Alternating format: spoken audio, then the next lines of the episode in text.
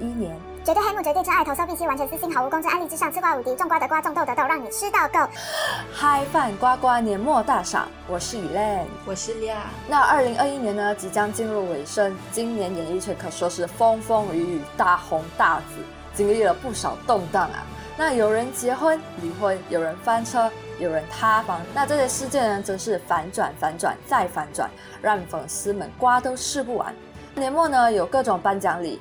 那我们也来个颁奖礼，回顾一下二零二一年娱乐圈的精彩。在正式进入颁奖的环节之前呢？呃，我会先来说一下我们嗨饭呱呱年末大赏的一个入围标准啦。在人物方面，是包括了所有我们认为和娱乐有关的人物，就比如说网红也是算在内的。那事件类型的奖项，我们就是选择今年发生的事情啦。接着作品类的奖项呢，就不一定是今年发布的啦，主要是看我们今年最喜欢的一些作品。但是在我们今天颁的这些奖项里面，可能同一个奖。我们会有不一样的侧重点，比如说最佳男艺人奖的时候，可能我是看颜值，然后野雷看的是舞蹈实力，呃之类的啦。那另外，因为我们要颁的奖项总共有九项，然后这一次年末大赏呢，我们就会分为上部和下部。讲年底已至嘛，万物收获。在过去的一年里呢，到底哪首歌掀起了内心的波澜？然后你又想给哪首歌献上完美的句号呢？现在我们要颁的第一个奖项呢，就是最佳歌曲奖。哎，莉亚，其实我蛮好奇你的最佳歌曲奖会花落谁家？哎，呃，我的最佳歌曲其实是一个台湾的独立乐团老王乐队的《安久》。这首歌其实是二零一九年推出的啦，可是我是今年才开始听到这首歌，然后我喜欢它是我觉得它是一个有节制的去吐诉无奈和悲伤的一首歌。我是喜欢它没有那种。太过滥情，但是又恰到好处，能够带动情绪的感觉啦。它的歌词其实很简单，然后很重复性很高，但是我觉得在我们这个年龄段，或者是已经出社会一段时间的人，应该都很有共鸣。比如说里面提到几次知足常乐，就是我的解读是啦，他要说的可能是人越长越大的时候，就不可避免的会有越来越多的欲望，可能是为了自己成就感，为了家庭，或者是单纯为了享乐都好，但是这种欲望。就会带来那个求而不得的悲伤，所以知足常乐也会变成一个很困难的事情啊。同时，作为成年人，我们也没有办法轻易的把自己的情绪摊开来嘛，所以会更加的怀念可以坦白快乐和不快乐的以前这样。然后 chorus 的时候就有呃一直重复这一句，是在快乐与悲伤都写在我们的脸上的那些时代里，我们不需要去隐藏我们的情绪。他是一直重复这句话，然后可是你可以在随着他的那个旋律的变化，还有唱法的变化的时候，可以感受到他一开始从那种无奈的呢喃，然后最后再变成一种宣泄。然后还有这首歌，我很喜欢是它的那个大提琴的 solo 的部分，超级无敌赞的，它的那个间奏，然后搭配着鼓声，就很有浪花汹涌的感觉。而且到后面的时候呢，就那个间奏，呃，结束了过后，他就一下子把那种原本很狂烈的情绪去收回，然后回归平静的感觉。我觉得这整首歌都超级赞的，就是你的这这首歌里面都是起承转合，呃，可以这样讲，就它很有起承转合哦。对，那其实我的最佳歌曲也是最近的一首歌，我也是也是最近都在听的，就是 NCT 的 Beautiful。那 Beautiful 呢，其实你要讲它是一首抒情曲也可以，but 我觉得对我来讲，它是一个就是治愈人心的歌。我刚开始第一次听的时候嘞，它比较温暖嘛，而且它的旋律是比较有那种呃 R&B 的那种城市风的感觉。但是我觉得他他这首歌想要表达，其实就是对。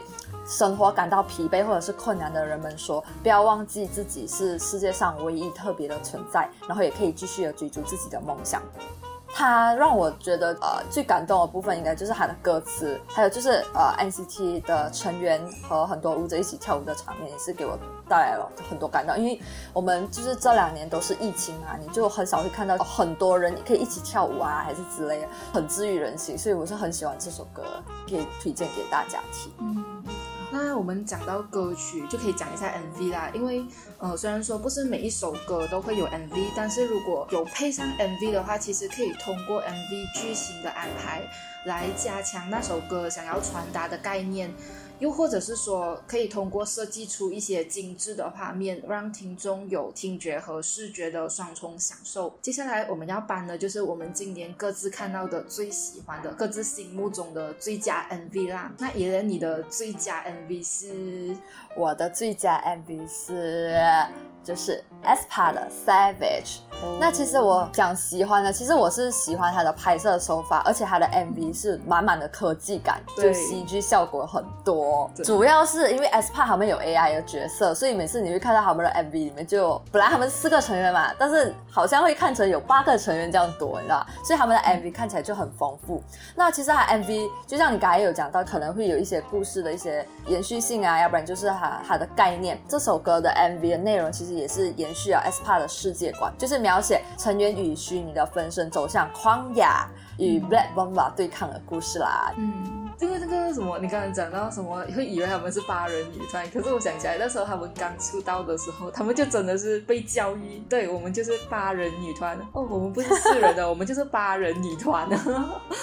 对，包括那个 AI 角色是吧？对，其实讲还讲他们有一个 boss 的，真的就那时候 Black Mamba 看到那一个，不是有一个？啊，对对，原来是这样。呃，那我的话，我的最佳 MV 其实一样是台湾的独立音乐啦，就是一个叫 Blue Burn 的乐。乐团他们的一个叫《Diane》的歌。这一首 M 这个歌的 MV 啊，其实它的故事啊，还是场景的话，都比较简单，没有什么故事线可言啊。其实基本上来讲，呃，然后场景也是很固定。那个 MV 的内容啊，是女主角就身处在一个派对里面，然后周围的人都很欢乐，但是她自己就无法融入里面，就有那种呃有孤单厌世的感觉啦。这首歌它的歌词其实是在讲着一个成人喜剧动画《马南波杰克》里面的一个叫 Diane 的角色。然后歌词啊，这首歌歌词就讲这个 Diane 她生活中有很多的不圆满，可是这个歌跟 MV 的氛围是轻松的，没有到那种很灰暗、很沉郁的那种风格啊。然后在我喜欢他的那个点是。他 MV 的几个长镜头里面啊，其实就只是拍他在那里唱歌而已。可能 maybe 可能会有些人会觉得比较单调，因为他就是长镜头，就有一些长镜头，然后就只是拍他坐在那里面对着镜头在那里唱歌。可是我觉得这种方法其实更可以去感受到，从他的表情去感受到他的厌世那一些啦。他的面部表情我觉得做到很好，就是传达出足够的厌世，可是又不会让人觉得很愁云惨雾的感觉。而且重点中。点，我觉得她还蛮漂亮的。哦，原来你是看上她的漂亮，OK？好，离婚快乐，祝我快乐。拜托你离我远远的。我你是你是什么？这么我们刚刚才讲完什么歌曲 MV，你就开始想要唱 K 了，这 样就应景一下嘛。接下来我们要颁的奖项哎，其实就是最佳离婚奖。那亮就还是由你先来揭晓你的最佳离婚事件奖吧。我觉得大家听到我们这个，我们会设这样的奖，应该也也会觉得蛮傻眼的。最佳离婚什么鬼？可是 OK，我自己我先公布我的啦。我选的当然就是我们这个二零二一年年末的一个最大的一个大瓜，王力宏和李静蕾的事情。就我会选他们呐，我是觉得他们这件事情是非常的有教育意义，而且讨论的角度就是很多人真的是可以从他们。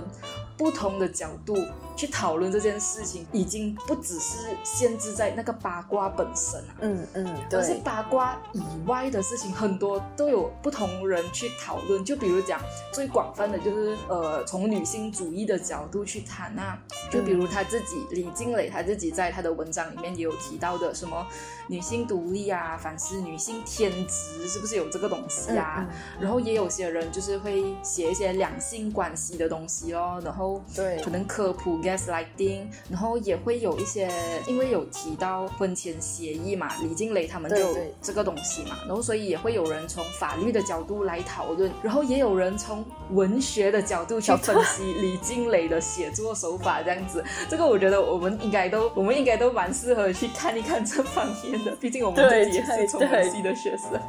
的。然后也有人会从辩论的角度去分析李静蕾的攻防手法，然后什么从道德伦理和心理疾病方面去讨论李静蕾公开这个心理智商结果啊，说王力宏有性成瘾是不是一种污名化之类之类，除凡不及被宰啊，嗯嗯嗯，就我的基本上就这样哦。你的嘞？我的啊，我的其实也跟你一样。OK，但是其实我想要讲的，其实就是因为我们都常常会看到，就是艺人离婚离婚嘛。那离婚其实不外乎那几个原因：出轨啊、性格不合啊，或者是两个家庭问题等等的，就是这几个原因啊，基本上都是这几个原因。只是最让我感到意外，就是这件事情里面所提到，就是有制作所谓的花名册去记录那个对象的特征。这边指的对象其实就是呃王力宏出轨的对。象的特征，还有他所谓的就是呃李静蕾提到的就是性成瘾。其实我觉得很意外，因为平常人家就是哎出轨啦，哎呦反正就是离婚了，要么就是性格不合嘛，嗯就是这样这几个原因而已嘛。但是就是突然就是什么制作花名册啊，然后记录对象的特征，我就觉得很。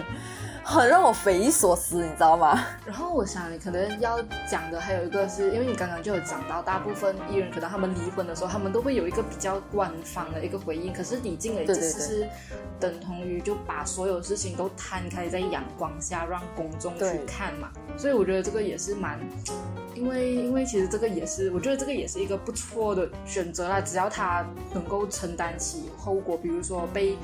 舆论，因为一定会有舆，不是肯定不会所有人都站在他那里的嘛，他一定也会受到一些谴责之类的。就我觉得这个方法其实也不错啦，因为真的没有必要，就是把所有事情都一个人担，可是也是要看情况。那这个情况是什么嘞？就我觉得也不完全是好，就是呃，哇，说起来好像有点太复杂吧。